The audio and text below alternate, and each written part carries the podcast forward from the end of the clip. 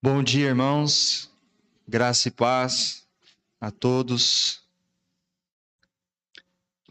Graças a Deus estamos reunidos mais um, um dia para honra e glória do Senhor e para nos aprofundarmos um pouco mais na Sua palavra. É, antes de nós começarmos o nosso estudo, eu queria é, ver com os irmãos se tem algum aluno aqui da EBD que está sem a revista.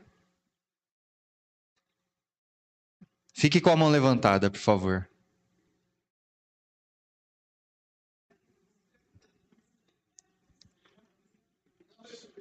Quem não recebeu a revista, que não tem a revista.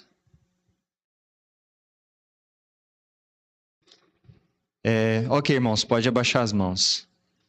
É, visitantes conosco, nós temos algum visitante aqui que tem a revista? A irmã ali atrás. É, eu queria pedir um favor a, aos nossos irmãos visitantes, né?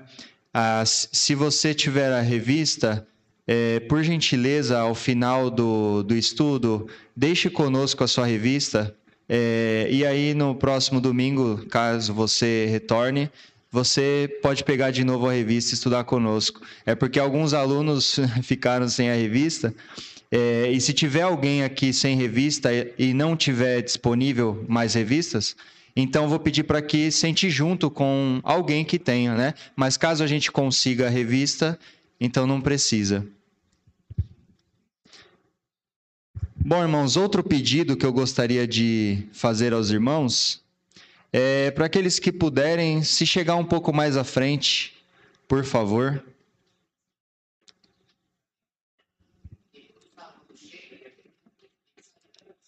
Ah, sim, tudo bem.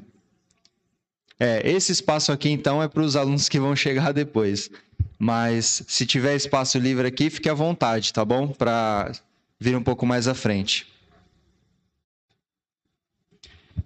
Irmãos, então, é, vamos dar início né, ao nosso estudo. Nós estamos aí acompanhando a nossa revista, cujo tema da revista é, gente que deu glória a Deus, né?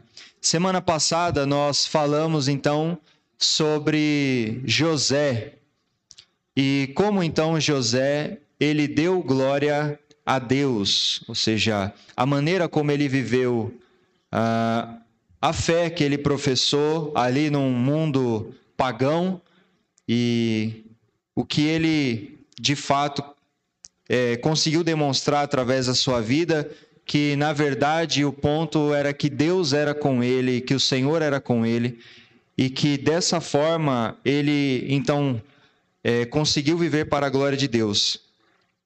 E hoje nós vamos para o nosso segundo tema, né, nossa, nosso segundo personagem aqui, segundo capítulo, que é uma perspectiva mais elevada da realidade.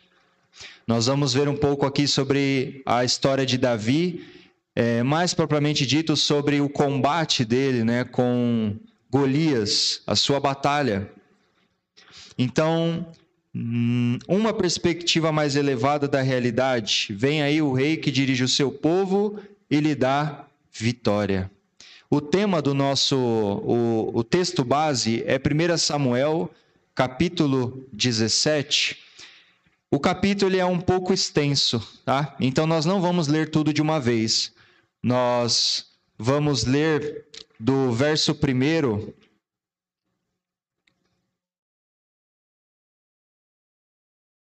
verso primeiro até o verso de número 23.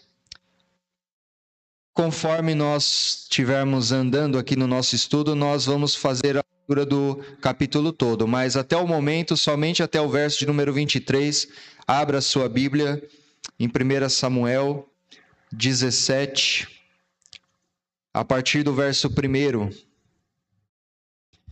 E lembrando aos irmãos que nós estamos aqui para aprender juntos, estudar juntos. Então, quando você né, quiser complementar algo, quiser falar algo, acrescentar, pode levantar sua mão que o microfone vai estar chegando aí até você, pela mão dos diáconos, dos irmãos, para que você possa também é, falar.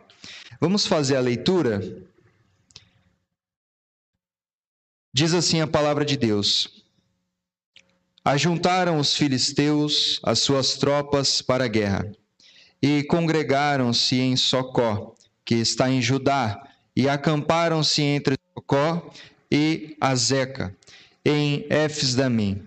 Porém Saul e os homens de Israel se ajuntaram e acamparam no vale de Elá, e ali ordenaram a batalha contra os filisteus.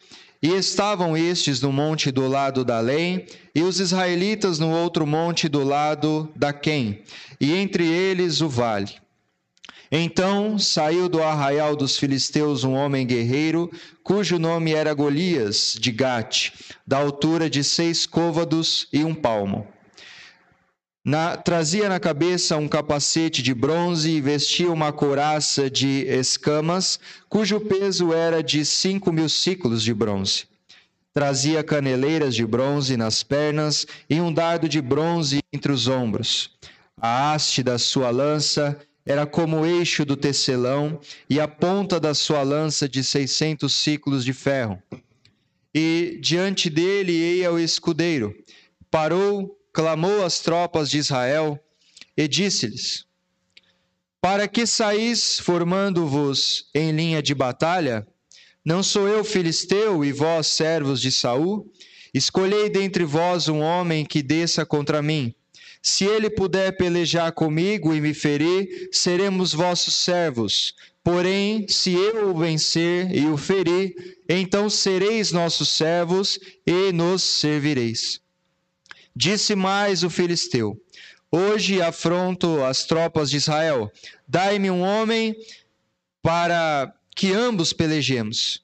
Ouvindo Saul e todos todo Israel essas palavras do filisteu, espantaram-se e temeram muito. Davi era filho daquele Efrateu de Belém, de Judá, cujo nome era Jessé, que tinha oito filhos. Nos dias de Saul era já velho e adiantado em anos entre os homens. Apresentaram-se os três filhos mais velhos de Jessé a Saul e os seguiram à guerra. Chamavam-se Eliabe, o primogênito, o segundo Abinadab e o terceiro Samá. Davi era o mais moço, só os três maiores seguiram Saul. Davi, porém, ia a Saul e voltava para apacentar as ovelhas de seu pai em Belém. Chegava-se, pois, o filisteu pela manhã e à tarde, e apresentou-se por quarenta dias. Disse Jessé a Davi, seu filho: Leva, peço-te, para teus irmãos um efa deste trigo tostado e estes dez pães, e corre a levá-los ao acampamento a teus irmãos. Porém, estes dez queijos leva-os ao comandante de mil, e visitarás teus irmãos a ver se vão bem, e trarás uma prova como passam. Saul e eles e todos os homens de Israel estão no vale de Elá, pelejando com os filisteus. Davi, pois, no dia seguinte, se levantou de madrugada, deixou as ovelhas com guarda, carregou-se e partiu como, como Gessé lhe ordenara. E chegou ao acampamento quando já as tropas saíam para formar-se em ordem de batalha, e a gritos clamavam a peleja. Os israelitas e filisteus se puseram em ordem, fileira contra fileira. Davi, deixando-o que o trouxera aos cuidados do guarda da bagagem, correu à batalha e, chegando, perguntou a seus irmãos se estavam bem. Estando Davi ainda a falar com eles, eis que vinha subindo do exército dos filisteus o duelista, cujo nome era Golias, o filisteu de Gate, e falou as mesmas coisas que antes falara, e Davi o ouviu. Somente até aqui no momento, irmãos. Bom, é, acredito que todos aqui conhecem essa história né, sobre Davi e Golias. E todos imaginamos então a cena né, de um campo de batalha os israelitas de um lado do monte, os filisteus do outro lado em outro monte e no meio um vale, né, o vale da batalha, aonde ele aconteceria então esse confronto. É, talvez você já ouviu alguém ler esse texto aqui e dizer assim: "Ah, qual é o gigante da sua vida?", né? Que você tem passado? Qual é o gigante da sua vida? O desemprego, a enfermidade, as suas emoções. Mas será que é isso que o texto está falando? Será que, primeiramente, é isso que o texto está nos mostrando? Será que esse é o sentido do texto? Será que a batalha de Davi contra Golias se trata disso? Ou tem algo a mais nessa batalha? Do que, que se trata essa batalha? O nosso primeiro capítulo, irmãos, aí na sua revistinha que você tem, o primeiro capítulo vai falar o rei que Israel precisa, não é verdade? O rei que Israel precisa. Nós não vamos fazer a leitura de toda a revista para não tomar muito tempo. Então, os irmãos podem ir acompanhando alguns tópicos, alguns trechos da revista, mas eu vou tratar do estudo é, por outro, outro material aqui, na verdade, né? O que eu tinha preparado. Então, antes de falar do rei que Israel precisa, eu acho que é importante a gente falar do rei que Israel não precisa, né? E isso, na verdade, é tratado na própria história do reinado de Saul. O rei que Israel não precisa. Eu, então, depois que o povo saiu da terra do Egito, é, ficaram lá 430 anos mais ou menos. O povo saiu do Egito, foi levado à terra de Canaã por Josué. Josué, o primeiro juiz, e depois o povo ficou nas mãos de juízes por mais ou menos 400 anos. Então, o povo se desviava do Senhor, era oprimido pelos inimigos, Deus levantava um juiz. Aí o juiz livrava o povo. O povo se arrependia. Depois o juiz morria e o povo voltava a pecar. Deus levantava outro juiz para livrar das mãos dos seus inimigos. Isso perdurou por aproximadamente 400 anos. Só que agora, no período de Samuel, o povo então decide trocar a teocracia pela monarquia. O povo toma uma atitude, toma uma decisão. Eu queria abrir com os irmãos lá em 1 Samuel, capítulo 8, versos 5 ao 7.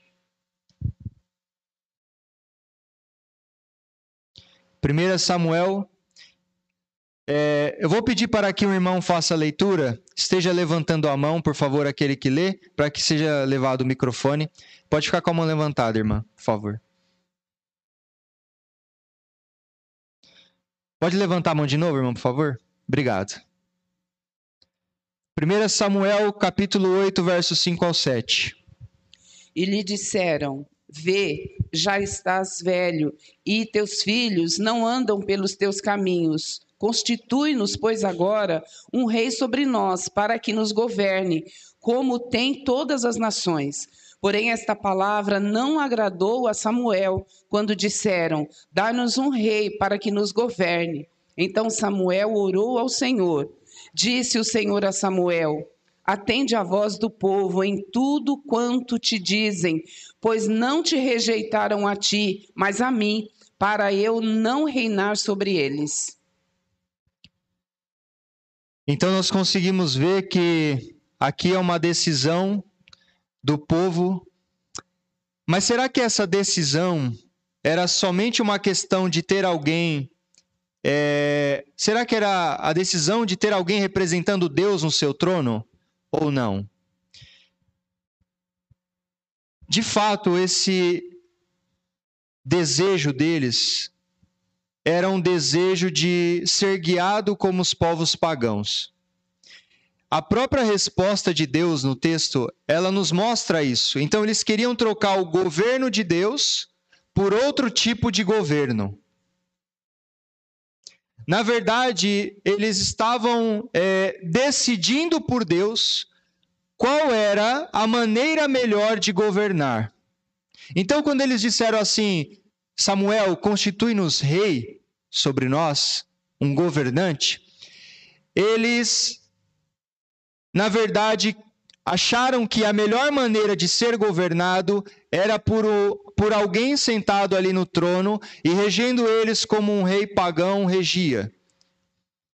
Então, é como se eles dissessem assim: Olha, sai que a gente resolve. Agora é com a gente. Eles não reconhecem que Deus era o seu governante. E muitas vezes nós não reconhecemos o governo de Deus e queremos outro tipo de governo, aquele que o nosso coração deseja. Mas o ponto é que ninguém fica sem rei. Sempre tem alguém reinando, sempre tem alguém sentado no trono do seu coração. Ou vai ser Deus ou vai ser outra coisa. Quando aquele povo pediu um rei, na verdade já havia um rei na vida deles. Quem era o rei que estava lá já? Era a sua própria vontade, eles mesmos. Perceba, irmãos, a necessidade de ser governado que eles revelam. Quando eles dizem assim: precisamos que alguém nos governa, eleja o mais rápido possível, ou seja, eleja alguém agora. A gente precisa que alguém nos governe. Só que o governo que eles queriam, como os reis das, outra, das outras nações, não era um rei que era regido pela lei de Deus. Era um rei que, na verdade, eles poderiam enxergar e poderiam dizer assim: agora a gente está vendo que alguém está reinando. Isso revela que também o nosso coração ele não fica sem direção. Aquele povo, ele pediu um rei, e um rei que não era o próprio Deus. E o nosso coração também é um coração que não fica sem direção, é um rei que é um coração que sempre tem um rei. Agora, qual que foi a atitude de, Saul, de Samuel? A atitude de Samuel mostra que ele reconhece que tem um rei, na verdade. Quem é esse rei? ele ora a Deus. Quando o povo toma atitude de pedir um rei, o que, que Samuel faz? Então Samuel vai orar ao Senhor. Vocês não reconhecem que tem um rei de verdade, mas eu reconheço. E como ele demonstra isso? Na sua oração. A quem ele vai orar? Então a gente pode ver que a nossa atitude frente às situações, na verdade, vão refletir quem está no governo? Será que buscamos a face de Deus em oração e ouvir a Sua palavra para termos direção em nossa vida? Ou será que o deixamos de lado e fazemos do nosso jeito? Então, aqui o, o primeiro capítulo é o rei que Israel precisa, né? Mas eu estou falando do rei que Israel não precisa. E o rei que você não precisa? O rei que Israel não precisa é o seu próprio coração é o seu próprio desejo. E o rei que você não precisa é você mesmo, como sendo rei. Então, nós demonstramos isso a partir do momento que nós, como nós vivemos nossa vida com Deus. Se oramos frente às situações, se reconhecemos que Ele nos governa e batalha por nós, e se ouvimos a Sua voz por meio da palavra, ou se deixamos de lado, afinal de contas, não é tão importante a opinião de Deus sobre tal coisa. Isso tem a ver conosco. Quem é o rei que você precisa? Esse texto já revela para nós que eles não entenderam do que eles precisavam, de quem eles precisavam, que era o Rei dos Reis. E esse tipo de perspectiva vai revelar em quem nós confiamos. Se é em nós mesmos ou se é em Deus. E isso automaticamente nos leva então ao segundo capítulo da revista, porque se você percebe que o rei que você não precisa, esse rei que você não precisa, ele é demonstrado também na vida prática, ou seja, se você não vive para Deus, significa então que você precisa de você mesmo e não precisa de Deus.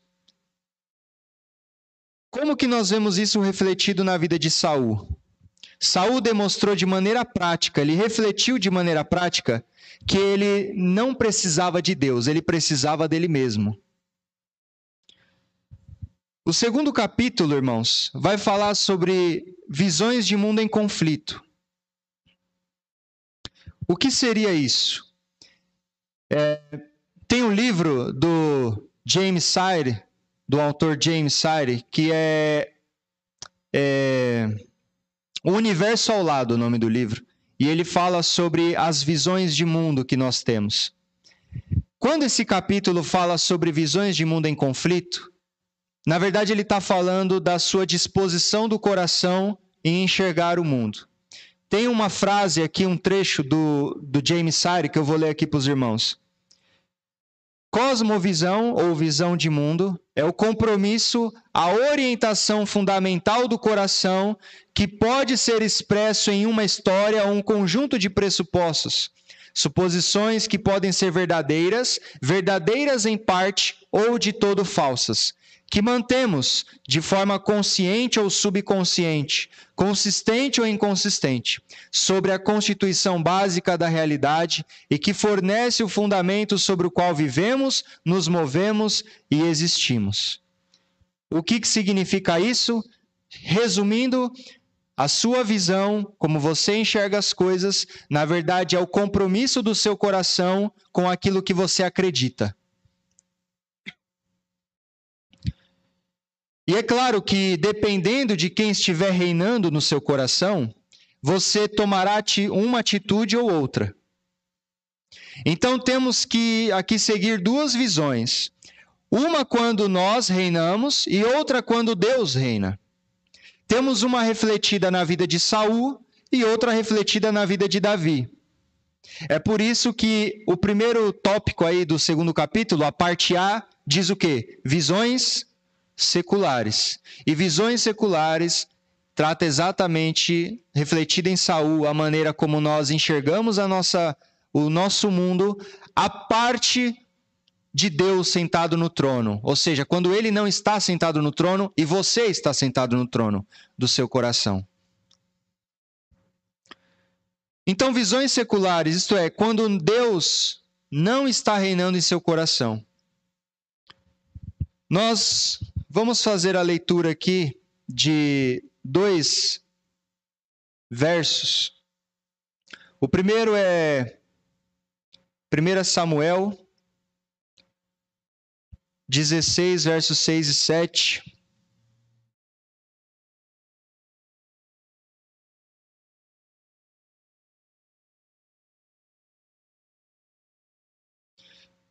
É, quem puder fazer a leitura, por gentileza, a irmã está com a mão levantada.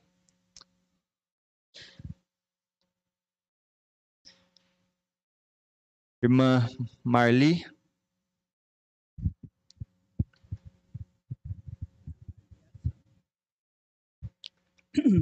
Sucedeu okay. que entrando eles, viu Eliabe e disse consigo: Certamente está perante o Senhor o seu ungido.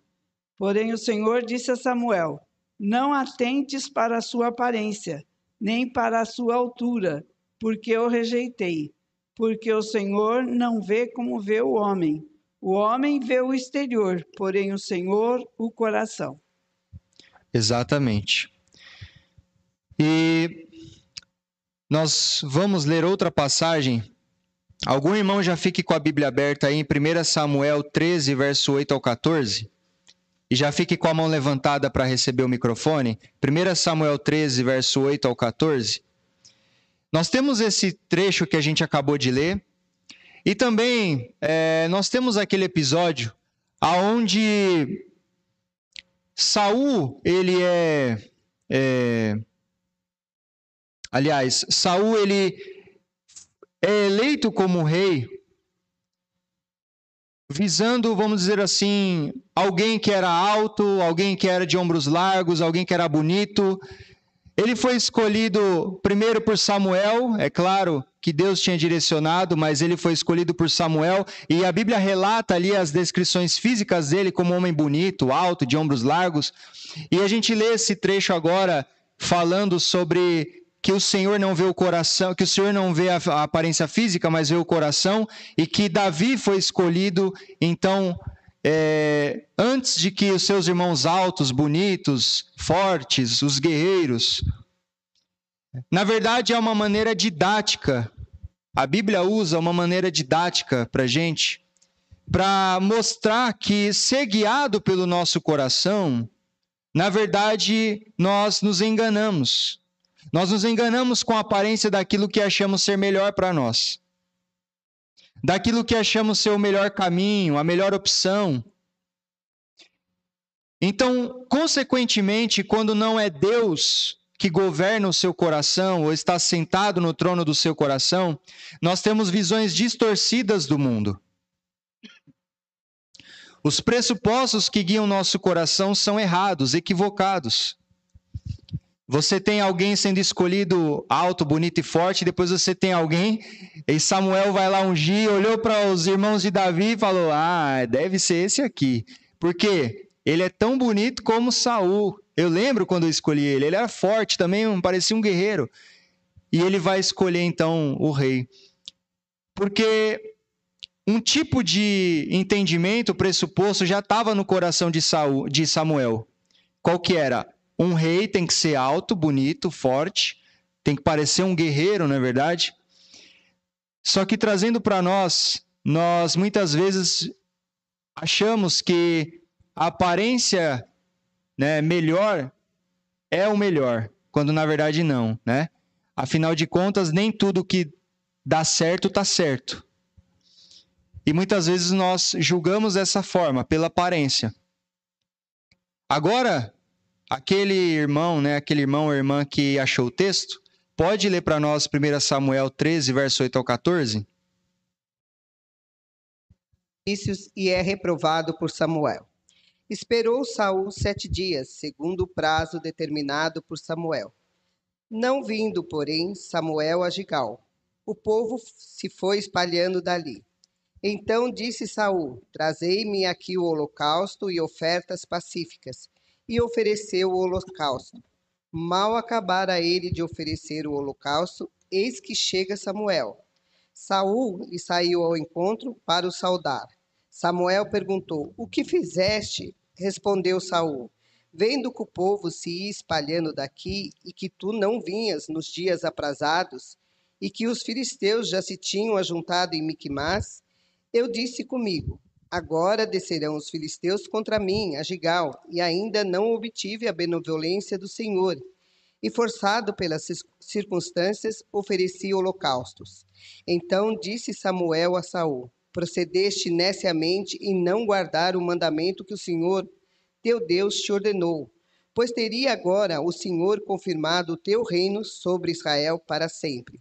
Já agora não subsistirá o teu reino. O Senhor buscou para si um homem que lhe agrada, e já lhe ordenou que seja príncipe sobre o seu povo, porquanto não guardaste o que o Senhor te ordenou.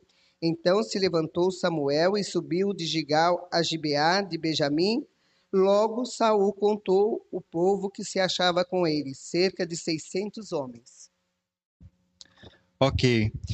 Os irmãos perceberam nesse texto que Saul aqui ele o que ele fez? para adiantar o processo, ou seja, ele estava aguardando Samuel retornar, quando eles, na verdade, estavam ali num, numa peleja, né? E para se adiantar no processo, para que ele pudesse, na verdade, partir com a benevolência do Senhor, ele se forçou ou inventou uma desculpa e acabou oferecendo sacrifício, holocaustos. Mas um rei poderia oferecer holocaustos, sacrifícios, ou era o sacerdote que tinha que oferecer? Era o sacerdote que tinha que oferecer. Então perceba a artimanha, né? Eu ainda não recebi a benevolência de Deus. Então, não importa o resto, ou não importa se tem que ser feito segundo os padrões de Deus, o que importa é que eu tenho que sair abençoado. E eu tenho que ser abençoado no que eu vou fazer. Ou seja, independente da vontade de Deus, se é certo ou não, se pode ou não, ele, sendo o rei do seu próprio coração, ele faz o que ele quer. E é interessante porque nesse texto, e também a gente vai ver outro, que Davi, é, Saul sempre tem uma desculpa, né? Então, não, mas eu fiz isso por causa disso, eu fiz isso por causa disso. Porque quando, é, na verdade, não é Deus que está reinando no nosso coração, a nossa tendência é sempre achar que a gente não tem culpa de nada, porque a nossa vontade é sempre que prevalece, é o nosso desejo. Quando a gente lê 1 Samuel 15, a partir do verso 7, a gente vai ver outro episódio. Esse daqui eu vou ler. Eu vou ler esse texto que diz assim, 1 Samuel 15, 7. Então feriu Saul os amalequitas desde Avilá até chegar a Sur, que está de frente do Egito, tomou vivo a Agag, rei dos amalequitas, porém a todo o povo destruiu a fio de espada. E Saul e o povo pouparam Agag e o melhor das ovelhas e dos bois, e os animais gordos, e os cordeiros e o melhor que havia e não os quiseram destruir totalmente, porém toda coisa vil e desprezível destruíram. Então veio a palavra do Senhor a Samuel, dizendo: Arrependo-me de haver constituído Saul rei, porquanto deixou de me seguir e não executou as minhas palavras. Então Samuel se contristou e toda a noite clamou ao Senhor. E 1 Samuel 15, verso 22 diz: Porém Samuel disse: Tem porventura o Senhor tanto prazer em holocaustos e sacrifícios, quanto em que se obedeça a sua palavra? Eis que obedecer é melhor do que sacrificar, e o atender é melhor do que a gordura de carneiros. O que que Deus tinha falado para ele? Nessa peleja contra os amalequitas, Deus tinha falado para ele: olha, é para você destruir tudo. Não é para você pegar nada, não é para você ficar com nada. E o que que Saul fez, ele pegou o melhor das ovelhas, ele pegou o melhor dos despojos. E então depois ele disse que, na verdade, quando ele foi confrontado, era para sacrificar o Senhor. Então Deus mandou ele fazer uma coisa, ele fez outra. E quando ele foi confrontado, não, veja bem, Senhor, não é bem assim. Na verdade, isso aqui era para o Senhor. Por isso que Samuel diz: Porventura Deus tem mais prazer em holocaustos do que em obediência? Obedecer é melhor que sacrificar. Então, ele não, ele ofereceu sacrifício e ele não obedeceu a ordem de Deus. Agora, quando a gente vai para o nosso texto, perceba os detalhes, né? Vai guardando aí os detalhes quando na verdade é o rei que você não precisa que está no seu coração. Ou é o rei que você não precisa que está em Israel. Era, o, era Saul, o rei que o povo não precisava. E estava lá no momento. Justamente porque Deus estava ensinando eles. Agora, Saul também ordenou a batalha, mas se acovardou. Vamos lá no nosso texto base. Lê, é, vou pedir para que um irmão leia 1 Samuel 17, 2. E depois 1 Samuel 17, 11. Um único irmão pode ler esses dois textos, 1 Samuel 17, 2 e 1 Samuel 17, 11.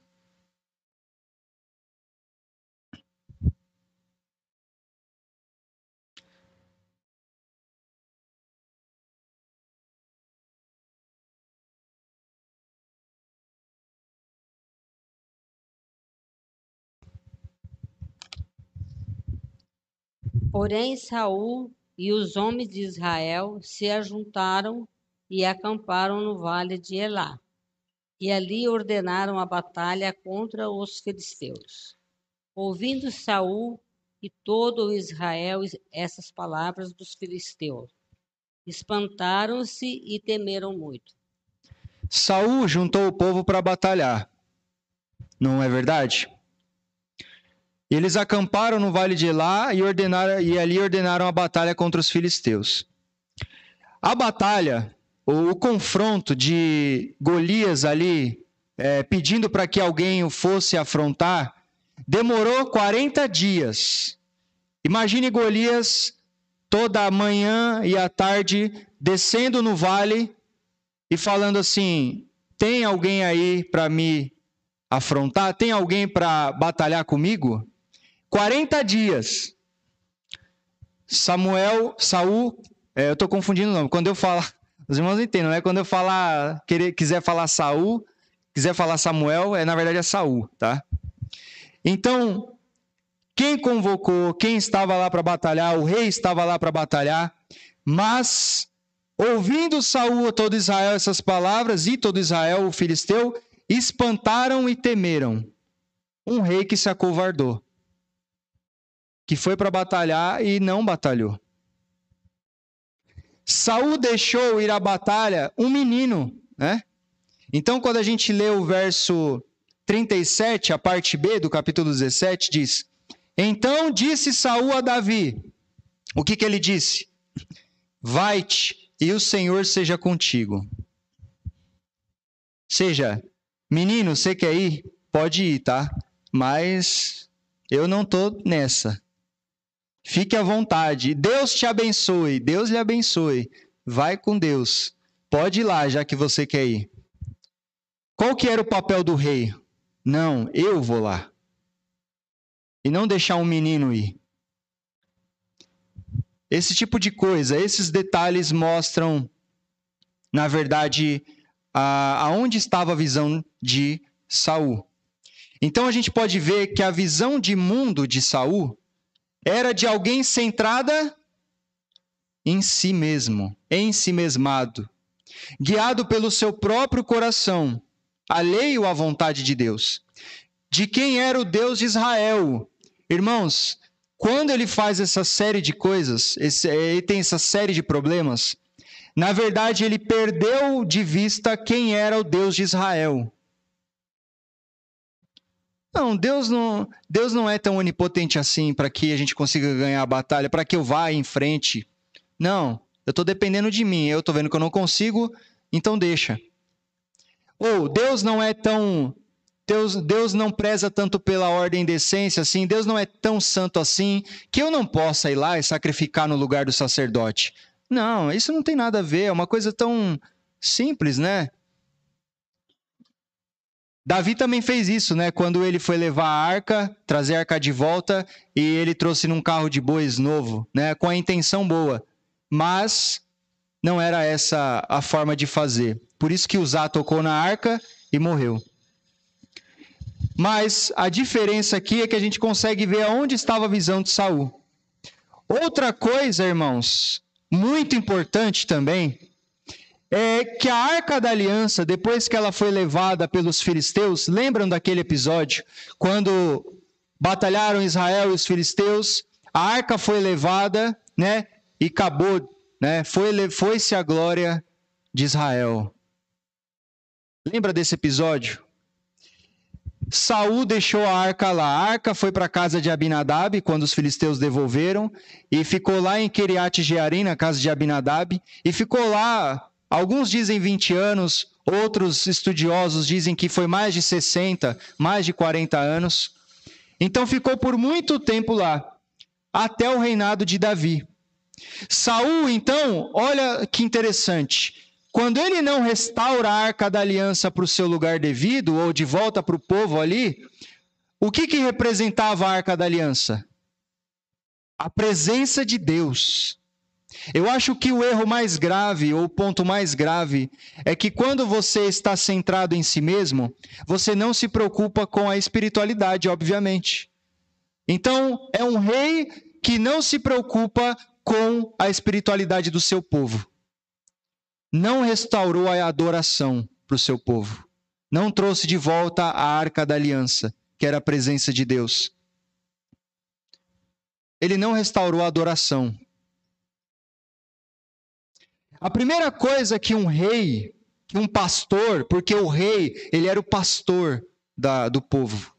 Ele era o rei, ele era o pastor. A primeira coisa para alguém que vai governar, batalhar pelo seu povo, deve então se preocupar com a vida espiritual deles. Não, mas Saul ganhou algumas batalhas. Saul era guerreiro também. Ele foi vitorioso em algumas batalhas. É verdade, mas o principal ele deixou de lado, que era a presença de Deus com seu povo, a arca da aliança de volta. Será que isso tem a ver conosco? Alguém que não quer obedecer a Deus, na verdade quer tomar o lugar de Deus. Obviamente, se você não obedece a Deus, você obedece a você mesmo. E acha que tudo é sobre você, tudo é sobre a pessoa. Então, o problema de estar em si mesmado, né? Você acha que tudo é sobre você ou acha que não importa que aconteça, se agrada a Deus ou não, importa é o meu jeito, o que eu vou fazer, e, e esse é o melhor. Bom, agora que nós já vimos que o governo de Saul é um reflexo de como queremos governar o nosso coração, é um alguém que governa a si mesmo e, consequentemente, vai fazer tudo errado, pode até parecer que está dando certo, mas não é o certo. Agora nós vamos ver o reflexo desse reinado, o reflexo do reinado de Deus no seu coração, na vida de Davi.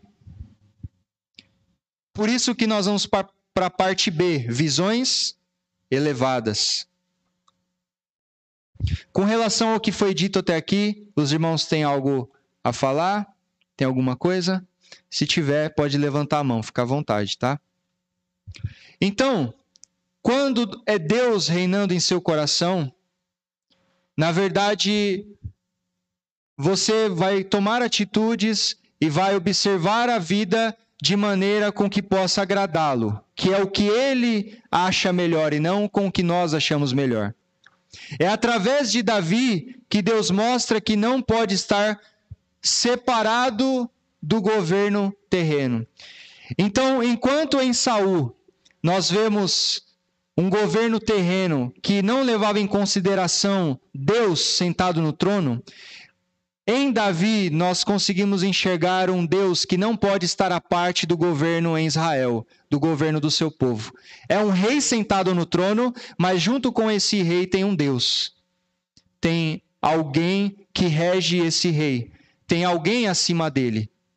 Enquanto que em Saul ele está acima de Deus, se colocando acima de Deus, achando que pode fazer o que quiser, em Davi nós temos alguém que submete, que é alguém que se submete ao reinado de Deus.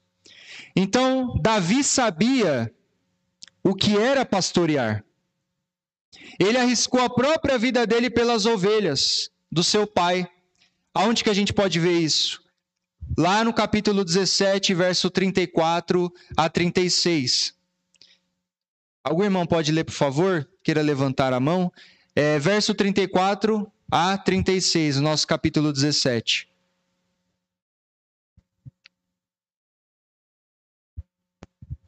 Respondeu Davi a Saul: Teu servo apacenta as ovelhas de seu pai, quando veio um leão ou um urso e tomou um cordeiro do rebanho. E saí após ele e o feri e livrei cordeiro da sua e livrei o cordeiro da sua boca. Levantando-se ele contra mim, agarrei-o pela barba e o feri e o matei. O seu servo matou tanto o leão como o urso. Este incircunciso filisteu será como um deles, porquanto o afrontou, afrontou os exércitos do Deus vivo. Disse mais Davi: O Senhor me livrou das garras do leão e das do urso, e me livrará das mãos deste filisteu. Então disse Saul a Davi: Vai-te, o Senhor seja contigo. Irmãos, percebam, a gente viu um rei que se acovardou e que não sabia o que era pastorear. Mas agora a gente vê aqui, através de Davi, ele entendia o que era pastorear. Ele cuidava das ovelhas, matou o leão e o urso. E alguém que afrontava o povo de Deus, ele também confrontou esse alguém. Ele sabia o que estava em jogo. Perceba a visão de um. enquanto a visão de um era Deus não pode fazer nada, ou seja, a gente talvez não tem chance nenhuma, a visão do outro era ele não está afrontando o rei, ele está afrontando o Deus dos exércitos. O que estava em jogo era a reputação de Deus. É isso que estava em jogo. O que, que Jesus disse? João 10, 11. Eu sou, um bom, eu sou o bom pastor. O bom pastor dá a vida pelas ovelhas. Davi entendia isso, que um bom pastor dá a vida pelas suas ovelhas. E foi isso que ele fez. Então nós temos que viver com o pressuposto que temos um pastor supremo que cuida de nós, que nos livra dos lobos e que quando caímos em buracos ele nos puxa de volta, ele nos salva. E esse cuidado também é refletido na maneira como Deus se utiliza de pastores trazendo de uma forma prática para a gente, Deus se utiliza de pastores também para cuidar de nós. Assim como Deus levantou Davi para pastorear seu povo, e Jesus mostra que é o bom pastor, Deus também se utiliza de homens para pastorear a nossa vida. Não homens escolhidos porque são bonitos, não homens escolhidos porque são altos, alto, forte, não homens escolhidos porque tem uma boa retórica, uma boa fala, mas homens escolhidos porque Deus deu um coração de pastor para eles. No verso 32 do capítulo 17, 1 Samuel diz: Davi disse a Saul: Não desfaleça o coração de ninguém, por causa dele, teu servo irá e pelejará contra o filisteu. Como que está a preocupação de Davi? Não desfaleça o coração de ninguém. Ou seja, a preocupação dele era com o povo também. Não desfaleça o coração de ninguém, que ninguém fique preocupado. Eu vou lá e Deus vai dar a vitória para nós. Nós podemos ver que Davi entende o que estava em jogo nessa batalha. O que estava em jogo era a glória de Deus vemos nessa narrativa que acima daquele aparente problema havia algo maior, a glória de Deus sendo afrontada. A visão de mundo de Davi era centrada em Deus. Ele sabia que servia ao Senhor dos exércitos. Então, de alguma forma, Deus zelaria pelo nome dele. Davi sabia que a batalha não era só física, era uma batalha espiritual. Nós hoje, irmãos, também batalhamos nessa vida visando a glória de Deus. Pois nós estamos numa guerra de visões, não é uma guerra de visões de mundo que nós estamos? A visão pagã e a visão cristã. Nós batalhamos pela fé, não é verdade? E Golias não só afrontou a Israel, mas o Deus a quem eles serviam. Geralmente nas batalhas, é, em algumas batalhas, os exércitos levavam também os seus deuses consigo. Então, quando um exército enfrentava o outro, também era questão para ver quem era o deus mais forte, quem era o deus que prevalecia. Perceba isso pela fala de Golias. O que, que Golias falou lá no verso 43 do capítulo 17? Disse o filisteu a Davi: O que, que ele disse? Sou alguém, algum cão, para vires a mim com paus? E pelos seus deuses amaldiçoou o filisteu a Davi. Pelos seus deuses, ou seja, a quem ele servia. E um dos seus deuses, ou o principal, era Dagon. Então amaldiçoou Davi. Agora, qual que foi a resposta de Davi. Davi entendia que era uma batalha espiritual e não só uma batalha física. Lá no verso 45, o que, que Davi respondeu? Davi, porém, disse ao filisteu: Tu vens contra mim com espada e com lance e com escudo. Eu, porém, vou contra ti em nome do Senhor dos exércitos, o Deus dos exércitos de Israel, a quem tens afrontado. Um amaldiçoou pelo seu Deus e o outro entendeu que pelo seu Deus ele conseguiria a vitória. Golias todo aparamentado, confiando no seu Deus falso e na sua força, mas Davi sem armadura nenhuma, confiando no seu Deus, sabendo que a vitória ele não conseguiria por seu braço, pela força do seu braço, mas pelo Senhor dos Exércitos. A armadura de Saul em Davi ficava inadequada, porque ele não conseguia, era algo, era algo que não cabia nele, ficava ruim dele se mover. Então, quando Davi foi cingido da armadura, ele tirou ela sobre si. Assim também, irmãos, fazendo uma comparação, a batalha espiritual, né, na batalha espiritual, os recursos ou a armadura do mundo em você fica inadequada. Não presta para você, não serve para você. Nessa batalha que você está hoje, no mundo que você vive, os pressupostos do mundo, as armaduras que eles querem servir para você, não servem para você enfrentar essa guerra. Você não enfrenta essa batalha espiritual com os ideais do mundo, com as armaduras deles. Você enfrenta essa batalha espiritual com os ideais de Deus.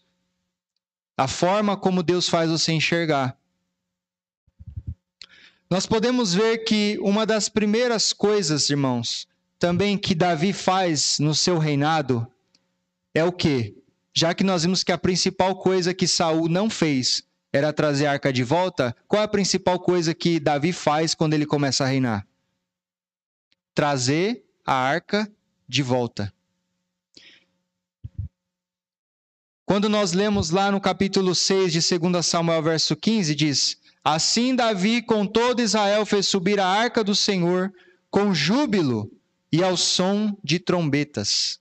E no verso 17 do capítulo 6 de 2 Samuel: Introduziram a arca do Senhor e puseram-na no seu lugar, na tenda que lhe armara Davi, e este trouxe holocaustos e ofertas pacíficas perante o Senhor. Então, a preocupação primordial de Davi como rei é a espiritualidade do seu povo. Um pastor, um rei de verdade, se, não se preocupa primariamente com as batalhas, com as guerras que ele acha que venceu porque é bom, mas com a espiritualidade, com a adoração do seu povo. Afinal de contas, Israel, sem o Deus de Israel, não era nada. Por isso que nós conseguimos ver que o que o povo precisava de fato era da sua espiritualidade restaurada, e não de um Deus, e não de um rei que achava que vencia todas as guerras, mas que não confiava inteiramente no seu Deus.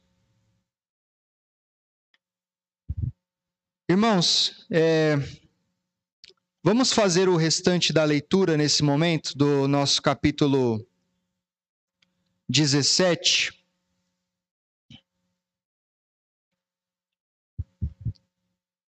Nós paramos no verso 24, capítulo 17 de 1 Samuel. Todos os israelitas, vendo aquele homem, fugiam de diante dele e temiam grandemente. E diziam uns aos outros: Viste aquele homem que subiu? Pois subiu para afrontar a Israel. A quem o matar, o rei acumulará de grandes riquezas. Ele dará por mulher a filha, e a casa de seu pai isentará de impostos em Israel. Então falou Davi aos homens que estavam consigo, dizendo: Que farão aquele homem que ferir este, a este filisteu e tirar afronta sobre, de sobre Israel? Quem é, pois, este circunciso filisteu para afrontar os exércitos do Deus vivo? E o povo lhe repetiu as mesmas palavras, dizendo: Assim farão ao homem que o ferir. Ouvindo Eliabe, seu irmão mais velho, falar aqueles homens, acendeu-lhe a ira contra Davi e disse: Por que desceste aqui? E a quem deixaste aquelas poucas ovelhas no deserto? Bem conheço tua presunção e a tua maldade. Desceste apenas para ver a, para ver a peleja. Respondeu Davi: Que fiz eu agora? Fiz somente uma pergunta. Desviou-se dele para o outro e falou a mesma coisa, e o povo lhe tornou a responder como dantes. Ouvidas as palavras que Davi falara, anunciaram-nas a Saul que mandou chamá-lo. Davi disse a Saul: Não desfaleça o coração de ninguém por causa dele. Teu servo irá à peleja contra o filisteu. Porém Saul disse a Davi: Contra o filisteu não poderás ir para pelejar como ele, com ele, pois tu, tu és ainda moço e ele guerreiro desde a sua mocidade. Respondeu Davi a Saul: Teu servo apacentava as ovelhas de seu pai, quando vem um leão ou um urso e tomou o cordeiro do rebanho. Eu saí após ele o feri e livrei o cordeiro da sua boca. Levantando-se ele contra mim, agarrei-o pela barba e o feri e o matei. O teu servo matou tanto o leão como o urso. Este circunciso filisteu será como um deles, porquanto afrontou os exércitos do Deus vivo. Disse mais Davi: O Senhor me livrou das garras do leão e das do urso, ele me livrará das mãos deste filisteu. Então disse Saul a Davi: Vai-te, e o Senhor seja contigo. Saul vestiu a Davi da sua armadura e lhe pôs sobre a cabeça um capacete de bronze e o vestiu de uma couraça. Davi cingiu a espada sobre a armadura experimentou andar, pois jamais havia usado. Então disse Davi a Saul: Não posso andar com isso, pois nunca usei. E Davi tirou aquilo de sobre si, tomou o seu cajado na mão e escolheu para si cinco pedras lisas do ribeiro, e após, após no alforge de pastor que trazia, a saber no surrão, e lançando mão de sua funda, foi-se chegando ao filisteu. O filisteu também se vinha chegando a Davi, e o seu escudeiro ia adiante dele. Olhando o filisteu e vendo a Davi, o desprezou, porquanto era moço ruivo, de boa aparência. Disse o filisteu a Davi: Sou eu algum cão para vires a mim com paus? E pelos seus deuses amaldiçoou o filisteu a Davi. Disse mais o filisteu a Davi: Vem a mim, darei a tua carne às aves do céu e à besta feras do campo. Davi, porém, disse ao filisteu: Tu vens contra mim com espada, com lance e com escudo. Eu, porém, vou contra ti em nome do Senhor dos Exércitos, o Deus do exército de Israel, a quem tens afrontado. Hoje mesmo, Senhor, te entregará nas minhas mãos, ferir-te-ei e tirar-te-ei a cabeça, e os cadáveres do arraial dos filisteus darei hoje mesmo às aves dos céus e às bestas feras da terra. E toda a terra saberá que há Deus em Israel. Saberá toda esta multidão que o Senhor salva não com espada nem com lança, porque do Senhor é a guerra.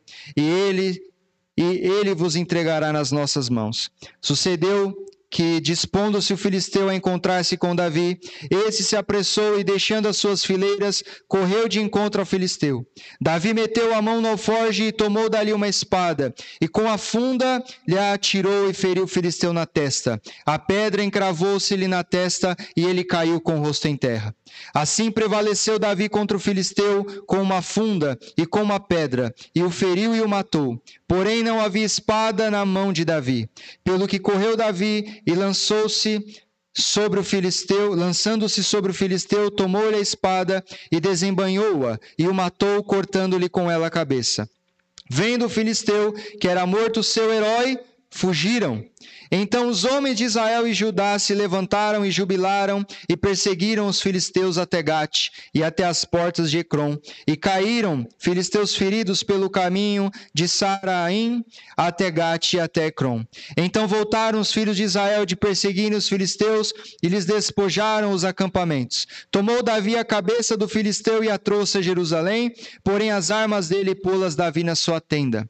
Quando Saul viu sair Davi a encontrar-se com o filisteu, disse a Abner, o comandante do exército: De quem é filho este jovem, Abner? Respondeu Abner: Tão certo como tu vives, ó rei, não sei. Disse o rei: Pergunta, pois, de quem ele é, é filho este jovem. Voltando Davi de haver ferido filisteu, o filisteu, Abner o tomou e o levou à presença de Saul, trazendo ele na mão a cabeça do filisteu. Então Saul lhe perguntou: De quem é este filho jovem? Respondeu Davi: Filho de quem és filho jovem? Respondeu Davi: Filho de teu servo Jessé Belemita. É uma leitura bem extensa, né? Mas é importante a gente ler para a gente compreender o todo.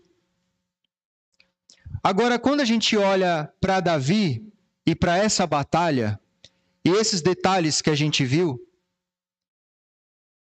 Davi representa quem? Já que a gente precisa de um rei e já que é um rei que batalha por nós e é um pastor, quem é esse rei?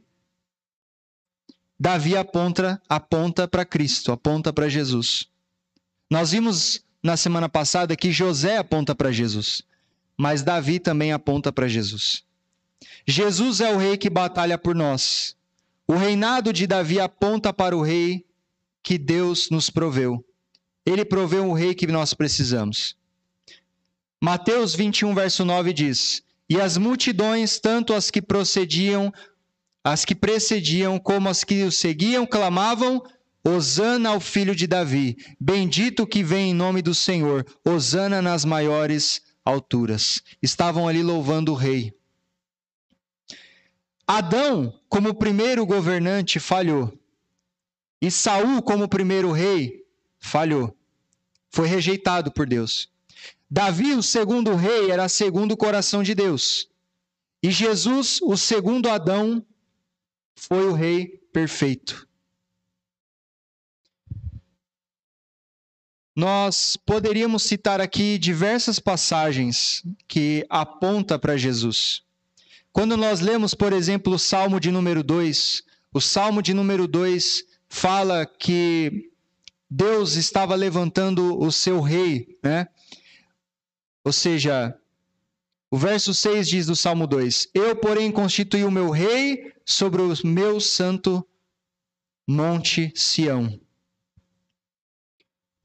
Nós temos o Salmo 2, nós temos, por exemplo, Isaías 11, verso 1 e 2, que diz: Do tronco de Jessé sairá um rebento, e das suas raízes um renovo. Repousará sobre ele o espírito do Senhor, o espírito de sabedoria e de entendimento, o espírito de conselho e de fortaleza, o espírito de conhecimento e de temor do Senhor. Agora o que diz lá em Atos, capítulo 2, verso 29 a 35.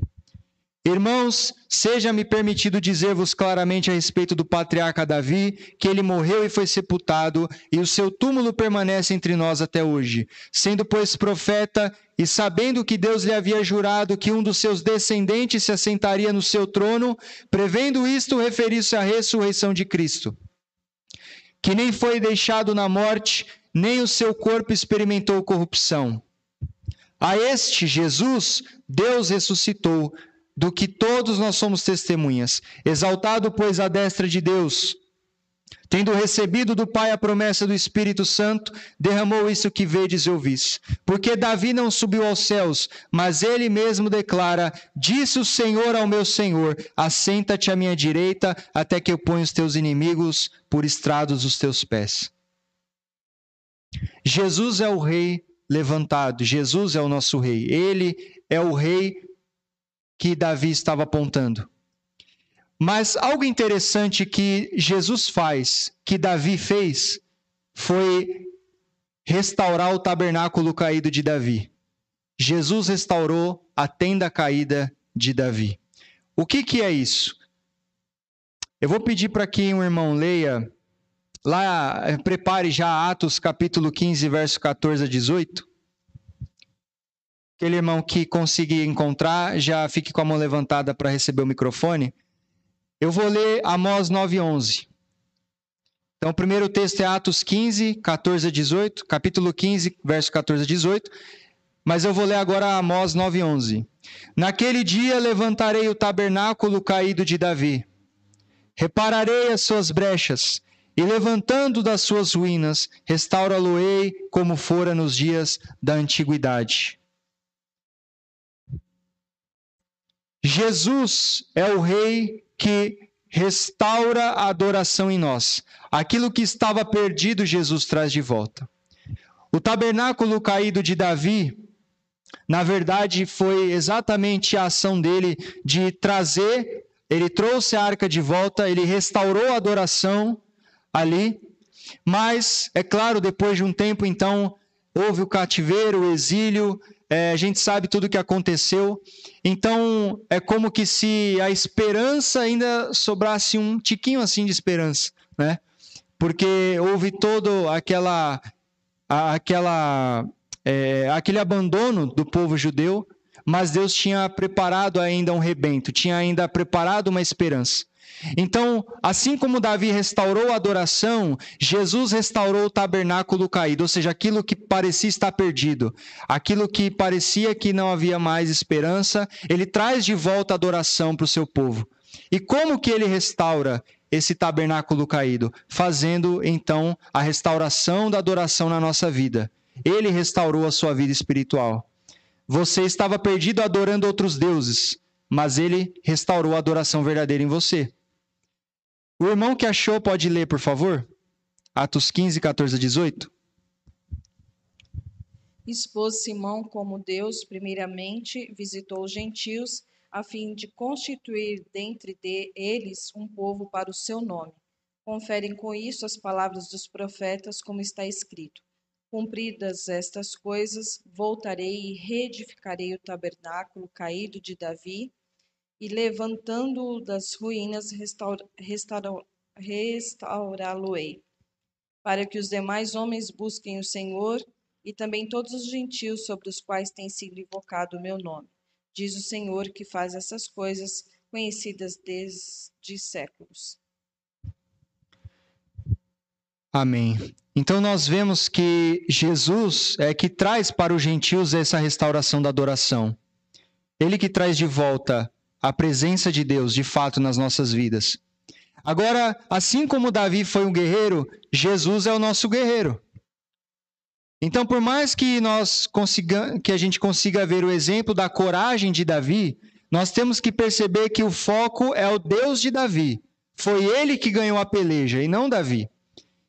Então, como ele diz lá no verso 47, saberá toda esta multidão que o Senhor salva não com espada nem com lança, porque do Senhor é a guerra. Ele vos entregará nas nossas mãos. E muito mais que um Golias físico, Jesus derrotou o nosso maior gigante. Né? Então, quando falarem assim, qual é o seu gigante? É o desemprego, é a doença, é o quê? Problema financeiro que você tem passado? Não. O seu maior gigante é o pecado. É você contra você mesmo, contra o seu pecado. E foi exatamente esse gigante que Jesus derrotou, o maior de todos. Repare que Golias é chamado de herói.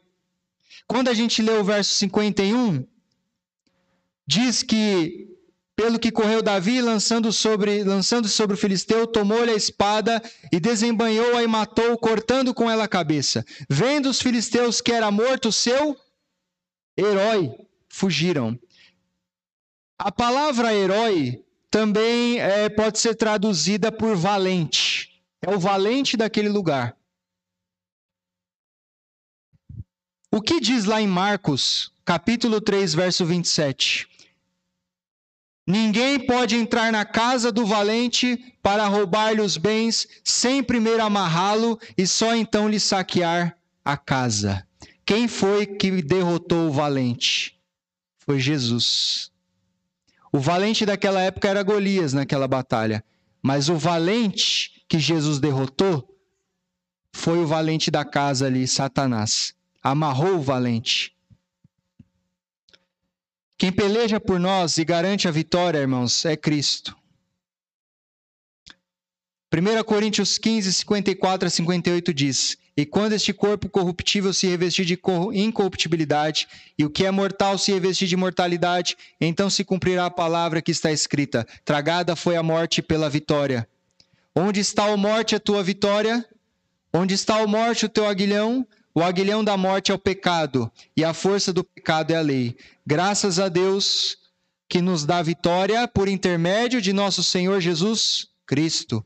Portanto, meus amados irmãos, sede firmes, inabaláveis e sempre abundantes na obra do Senhor, sabendo que no Senhor o vosso trabalho não é vão. Essa é a sua batalha espiritual. Você já tem a vitória por Cristo e nele a sua batalha aqui não é vã. Mas embora já temos a vitória em Cristo, ainda precisamos batalhar, não é verdade? E como nós vimos nesse texto de 1 Coríntios, já que ele garante a vitória para nós, a conclusão de Paulo é que devemos ser firmes na obra do Senhor, pois nele nosso trabalho ou batalha não é vã. A batalha de Davi não foi vã, ele ganhou porque Deus já tinha concedido vitória. E a nossa batalha aqui também não é vã, porque Cristo já concedeu a vitória. A batalha espiritual envolve riscos. A igreja é atacada, o reino de Deus é atacado, como foi no passado. É a semente da mulher e a semente da serpente. Assim como Davi necessitou do auxílio de Deus, nós também nessa batalha contra o pecado precisamos do auxílio de Cristo. A peleja já está ganha por ele. A vitória, irmãos, não vem dos nossos próprios recursos. A vitória vem dos recursos que Cristo já nos deu. Lembra daquele texto que o reverendo Sandoval pregou em 2 Pedro, capítulo 1, verso 3 a 8, quando fala dos benefícios que Jesus já nos deu? Quando diz lá o texto que, a partir do verso 4, pelas quais nos têm sido doadas as suas preciosas e muito grandes promessas, para que por elas os torneis coparticipantes da natureza divina, livrando-nos da corrupção das paixões que há no mundo. Por isso mesmo, vós, reunindo toda a vossa diligência, associai com a vossa fé a virtude, com a virtude o conhecimento, com o conhecimento o domínio próprio, com o domínio próprio a perseverança, com a perseverança a piedade, com a piedade a fraternidade, com a fraternidade o amor porque essas coisas existindo em vós e em vós aumentando, fazem com que não sejais nem nativos nem frutuosos no pleno conhecimento de nosso Senhor Jesus Cristo. Essas dádivas que Jesus, pelo seu divino poder, já tem nos doado, já nos deu. Jesus já venceu o pecado em nós e nós devemos viver batalhando em santidade para a glória dele. Concluindo, irmãos, o Senhor é quem peleja por mim por você. Ele é o nosso rei, aquele que peleja por nós. A peleja já foi ganha por ele. É o tempo do já e o ainda não, né? Nós já temos isso, já temos essa vitória, mas ainda não a temos. Porque precisamos batalhar. Mas Batalhar só faz sentido se for batalhar com o verdadeiro rei no seu coração. Batalhar a parte de Deus é correr atrás do vento, é coisa vã. Uma aplicação para nós: Cristo seja o seu rei batalhador, que realmente possamos viver com esse pensamento. Ele vai refletir na nossa vida ele vai refletir na nossa vida prática, como nós vivemos. Uma vida de oração e meditação em Sua palavra. A forma como você vai reconhecer que há um Deus na sua vida, a forma como você vai reconhecer que há um rei que batalha por você, não é somente falando, mas é vivendo, direcionando-se em oração a Ele.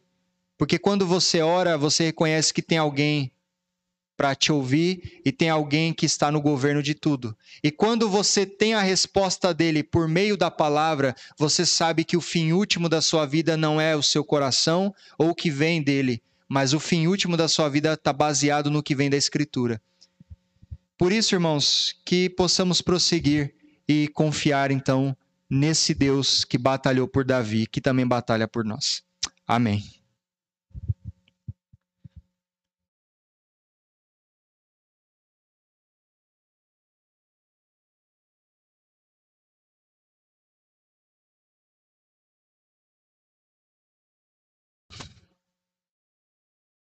Aproveitando, é, o nosso próximo estudo, então, só para deixar aqui para os irmãos, vai ser o capítulo 3, que nós vamos falar sobre Miqueias. Glória ao Deus incomparável. Quem é como nosso Deus misericordioso? Vou pedir aos irmãos que, se puderem, por gentileza, já vão fazendo a leitura é, desse texto nos lares de vocês. É Miqueias capítulo 7, verso 18 ao 20. Amém.